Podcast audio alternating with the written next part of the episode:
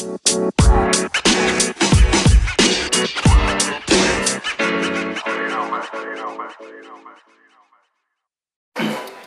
いじゃあ第2部ということで前回可処分時間の、まあ、学生の可処分時間の使い方みたいな話をしましたけど、まあ、今回もそんなようなその2みたいな感じで話していきたいなと思いますね。はい。お願いします。はい、で前回はその映像の、まあ、進化2つのベクトルがあるよねっていう話でした、まあ、1つはストーリーズとかに代表されるような消費されるだけの映像。うん。はい要は無思考で消費されていく映像。はいもう1つがネットフリックスみたいに、うん。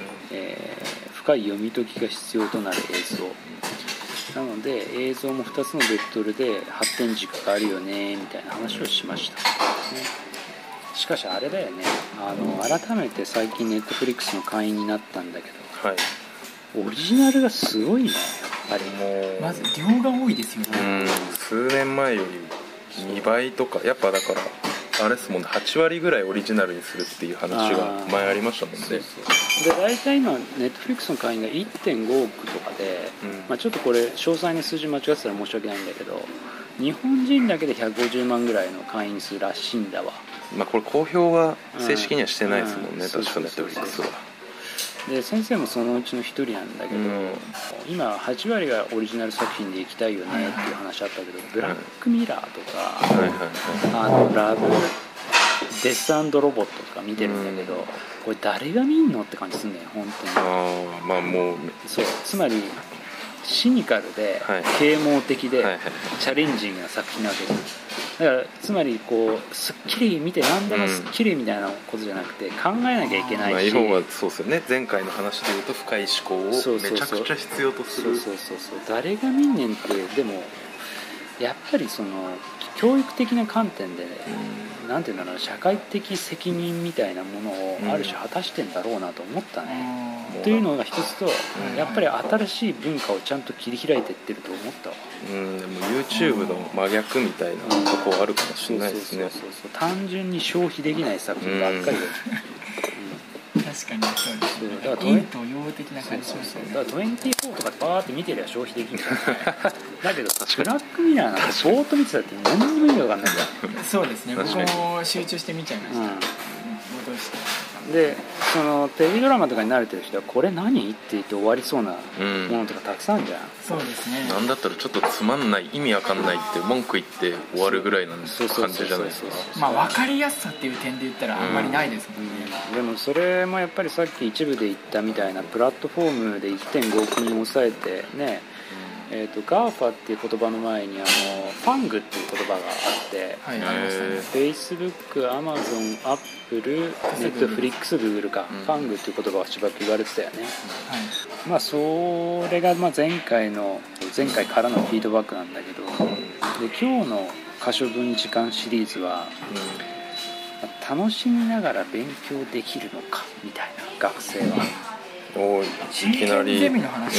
うんいきなりなんかそういう話なんですね。赤ペン先生の赤ペン先生。みたいな、うん今日無音よりかはいい。夜で授業明けでグデグデだけどまあこれぐらいのテンションがいいのかもね、うん。楽しみながらラジオもできたらいいですね。そうだねで楽しみながら勉強できるかっていうことなんですけど、はい。まあ何はともあれその先生は女子大の教員ですけれども、えーまあ男の子がいる大学でも教えてるし、まあ、それぞれで授業やってて、まあ、聞き耳を立てると、うん。やっぱり YouTuber の話とかアイドルの話とか、うん。まあ、はい。今日あの鍋島君 e スポーツの講義してくれたけど、はい。まあ、ソシャゲの話とか、はまあ、やっぱり消費してるんだよね、うん。あのアイドルのあそこのあの時の彼がどうだったとか、うん。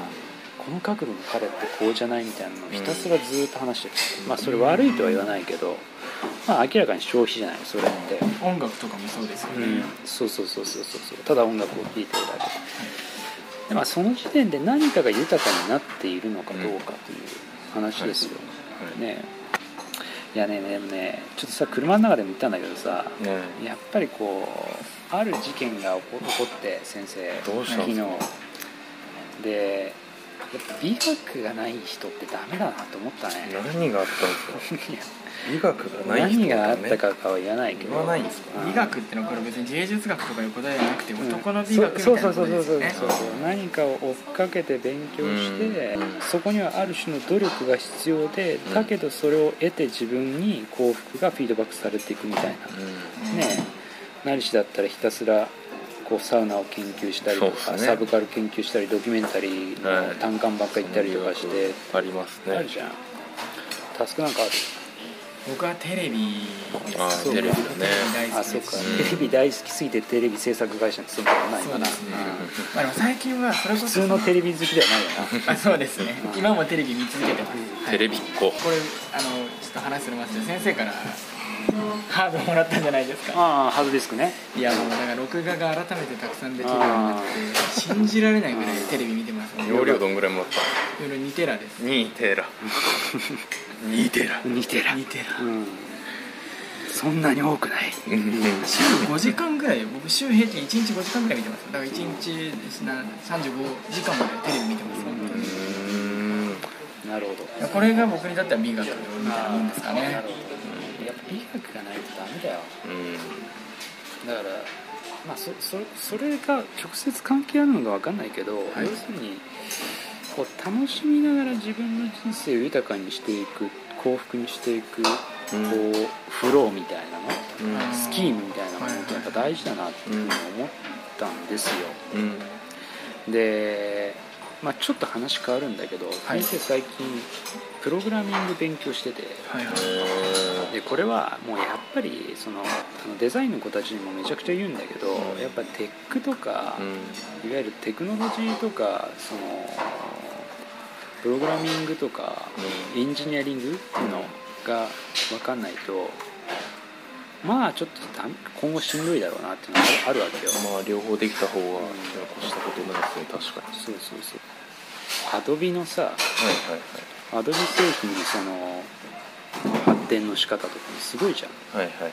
もう自動で何でもできちゃうみたいな。そうですね。なんかこの間アドビの修正したやつを逆に戻すやつができたっていう。ああ元の状態も元の状態に戻せるっていうのを出したっつってそうきちゃうえそれはフォトショーとかで加工したの？そうそうそうそうそうそう。あそうそうー。まあそれもテクノロジーだよな、うん。でプログラミングってのはそのウェブ作ったりとかっていうの？台風的な？はい何？ハイフン。台台風台風台風台あそういう言語があるんですか？言語ありませんでしそれ知らないですよね、たえ台風パイフパイフ Python？Python うん、Python Python のことが言いたかったの？Python のことがあ Python ね。Python ラズベリーパイのラ Python ラ違う違うラズパイのパイは別に Python のパイじゃないでしょ。あそう。なんだうん、ラズパイはちっちゃいコンピューターでしょ。あれ、はい。えラズパイのパイって Python のパイなの？あわかんないですけど。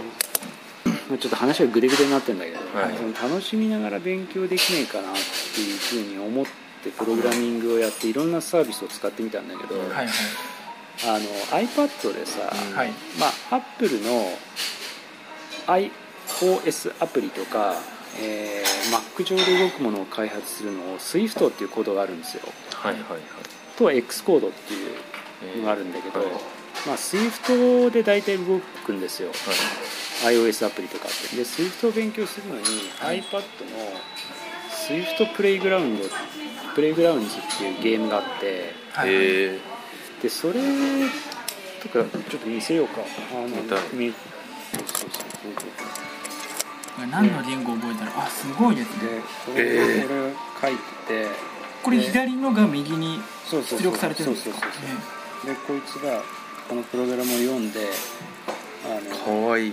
かわいいじゃん。でかわい。いこれめっちゃ楽しいのよ。ねなんか iPad の画面の左側に言語が書いてあって右側に出力されてアニメーションですかこれなんかそう 3D はいで子供って結構もうこういうのやってんのよスクラッチとかで今の学習指導要領ってプログラミングも入ってるから小学生プログラミング分かる状態で大人になるからねそうです平成30年から入ってますねそうそうそうそう実行は翌年からなんですだから今年からあですね。そうかタスはいクあれだもんな。教職取ってて詳しいもんな。一応撮ってました。でこれさマイプレイグラウンドで例えば拡張現実とか、うん。まあはい。授業でも話したけど AR とか、うんセンシングとか、うん。いろいろ勉強できるんだよ、うん。へでこれ結構夜な夜なやってんの俺勉強しながら、えー。覚えられるんですか？実際にそれ遊ぶだけで終わっちゃわないで。他のプロゲートっていうサービスでしばらく勉強してたんだけど、うんこっちの方が全然わかりやすい。分かりやすい、確かにプロゲートはなんか型に型にはめる感があってうん応用が効かない感じはありますよね確かに。応用が効かないっていうかまあやっぱ勉強してるって感じ、うん。そうですね。楽しみながらっていうか、はい勉強してるっていう感じ。そうそう。あと例えばちょこれも中国だけど、DJI からロボマスターっていうやつが出てて、うん知ってる？ロボマスターそれは結構ツイッターでも有名なあ本当あそうです。すごい回ってます。うん、であれとかもお前がさっき言った Python か、いはい。子供でも子供が今勉強してるスクラッチっていう言語でどんどんどんどんそのラジコンを進化させていくのよ、はいはいはい。これまあ中国製なんだけど、うん。DJI あのドローンとか放送機材で有名な、はい。うん。でプログラミングってオブジェクト指向って言って課題解決をどうやって組み立てると最適になるかっていうのが前提になってるんだよ、これオブジェクト指向っていう考え方なんだけどでもオブジェクト指向をああいうふうに楽しみながら勉強できるっていうパターンもあるわけ、うん。うんでこの辺に結構その鍵があるのかなっていうふうに思ったりするんですよ。いわいわゆるその消費ただ時間を消費するのではなくて、うん楽しみながら勉強するっていう何がしかの鍵がいくつかあるような気がしてて今超 IT 化に向かって AI 時代に向かってるからなんとかしてみんな理系シフトをするべきだと思うわけ、でその時に音楽とかだって結局そのエンジニアリングに結びつくわけだしデザインだってそうだし、うん。それをこううまくこう楽しみながら勉強させてやる方法を多分教員も提供すべきだし、と思うわけですよ。はい。だからなんとか俺はその YouTube とかアイドルとかソシャゲに取られてる可処分時間を こっちにこう教育者として持ってきたいわけよ、うん。あっていう話が一一つある、はいでそのもう一つの話としては、まあ今日ちょうど鍋島が e スポーツの話をはい。授業で話してくれたからきたいんだけど、いそのゲームとかもさ結局人が作った画面の中でひたすらぐるぐる消費してるっていう、でそれでドーパミンが頭から出て嬉しいみたいな、はいそういうああくまで消費だったわけじゃない、でそこに豊かなものはなかった要するに美意識がどっかから生まれてくるようなものではなかったわけじゃない、はい。だけど e スポーツってそうじゃないじゃないはい。それなんでなの？それはやはりだから e スポーツと言われるゆえんの誰かとどっちが強いかを競争するっていうところからどういうふうにしたら強いかとかどういうふうにしたら早くこのこいつらを倒せるかとかっていうところから、あのスポーツとしてのあの消費のされ方が始まってるってことですよね。うん、だから今分かった？スポーツの e スポーツの定義が広いって言ったのはそういう理由でもあるんですか？そうだからとりあえずは今までは一人で遊んでたとかあのコンピューターと戦ってとかっていうのがあったんですけど、オンラインとかネットでつながることによってあの誰か他の人と戦うっていうことができるようになってでそこからどっちの方が強いとか戦略性を持つとかどういう風なやり方をやるとか結構そういうところが出てくるのであのスポーツとか競技として面白くなった。うん。で今正解だからピンポンって。その通り。いや一個それ僕結構疑問なんですけど先生ゲームやりますか？やんない。僕めっちゃゲームやるんですよ、でも普通にやお前ってて。テレビ見てゲームやんの？やりません。時間足りる？いやでそれで頑張って。あれでしょパワハラ受けてるでしょ会社で。はい。そ時間足りるの？一応足りてます。パワハラが一番長いんじゃないパワハラ長いですね。長い5時間提供されたうんスマブラをやるスマブラ僕めちゃくちゃやってるんですけど、スマブラをやる上で今言ったことを e スポーツを意識しながらやることって僕全然ないんですよ、普通にゲームをする上でうん。例えば難易度を高く設定したりだとか、倒すコンピューターのレベルを上げたりだとかっていうのは普通にやってましたし、うん。うんこういうコマンド入力をすればすればこういう風に動くみたいなのが、うん。別にゲームとして楽しんでやってるんですけど、うん。それでも e スポーツなんですか？それももう e スポーツその時点で、うん。なんだけどうん。もっとレベルが高くなると誰が一番強いかっていうところで強い人たちが集まってやるわけだ。でやったら全然勝てないわけじゃん、まあじゃあどうやって倒すって考えたらそれはもう一応 e スポーツでどんどんどんどん競技性として楽しんでるってことになってしまう w i f i 対戦とかできないですよそう。その結局ネットゲーム的なネットの中でコミュニティを作って、うん。オンラインゲームだったのが、うん。結局 e スポーツの最終的なアウトプットは、うん。人がリアルに集まって大会しましょうっていう方向性なわけでしょ。そうですね、そこは面白いよね、うん、そうなんですよ、うん。だからオンラインで正直何でも完結はできるんですけどやっぱり集まって。そうそう4万人とか。でそのための大会の、うん。そのリーグがたくさん乱立したりしてるわけでしょ、うんそうです。だから J リーグとか NB、NPB とかが、その公式でちゃんと自分たちのチームを作ろうみたいなのって、やっぱりそのリアルの延長にあるものというふうに定義されてるからなんだよな、うん。そうですね。でそれ面白いなと思うんだよね。なんでそんな話になったかっていうとさ、はい。結局消費から消費じゃないモチベーションにただ消費されてるところから、そうじゃないコンペティティブな大会に参加してとかって全然こう気持ちのベクトルが違うと思うんだよ、うん。まあそうですね。ね。そうです別にこれ僕社会主義者とかじゃないですけど資本主義的な考え方ですよねこれ。うん消費の時間も1ミリも無駄にせずあの人生に有用化していくっていうのはそうだね、うん。はいだから e スポーツはその何が言いたいかってさっきソシャゲとかってただ若者が可処分時間を消費してるだけじゃないかって言ったけど、実はもう少し健全なものとしてゲームをあるポジションに引き上げるっていう、まあ、営みなんだろうなと思うんだよね。そうですね。うん、だからお金も集まり始めてたりとかっていうことだよね、まあビジネスとしてとかうん。業界としてうんこれから成長していきそうだなっていうので期待されている。まあ、エンタメ化しはい。できていくっていう感じだよな、あなるほど。わかりました。まあちょっと e スポーツの話で少し脱線しましたけどこうどうですか？皆さん楽しみながら仕事はできてますか？仕事の話。ですから楽しみながらそれは所得を得るっていう話でいいってことですか、そうそうそうそうまあ、ですね。だだからちょっとしたモチベーション。今日だって授業でさ、はい。最後就活就職の話ばっかすごい聞いてたじゃん、そうですね、そうですね。根本的に学習することでお金をもらう人ってあんまりいないじゃないですか、うん。うんだからその学ぶことっていうのを楽しみながら勉強っていうのをできる気がするんですけど、うん。それを楽しみながらやってお金を得るっていうことはなかなか難しいうん。なかなか時と場合に限定されるのかなっていう。僕は結構学んだかんだ言って楽しみながら仕事してお金もらえてるんでしてんできてはいるんですけどうんできない人の方が多い気がする。まあ生きるのは辛いからな、うんまあ、これなんでこんなテーマを用意したかっていうと、はい。まあ、結局学生が仕事ってどうなのとかやりたいことをやれない場合どうしたらいいんですかとかやりたいことを仕事にするべきですかとかってすごいこう質問あったじゃん、うんそうですね、うんだけどまあ結局仕事はしんどいぞっていう話だよ仕ね事そういうそういう感じ？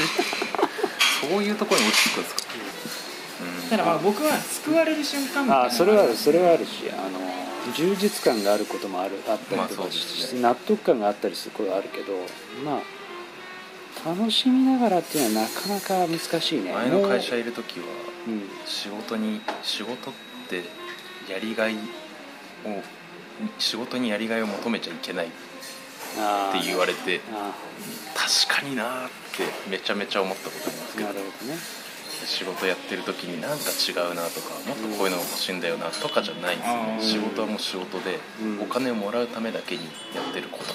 うん。で今の仕事になってちょっとマインドは少し変わったんですそうねですね。今の仕事は僕としては結構合ってるんでまあ楽しく。でもあなたの今の仕事はそれこそね e スポーツとかこれから社会インフラになるかもしれないものを一生懸命作ってるっていう感じだもんね。そうですねあそういう意味ではあれだよな。あの大きい企業のベンチャー的なところの仕事の面白さあるだろうね、うん。うん。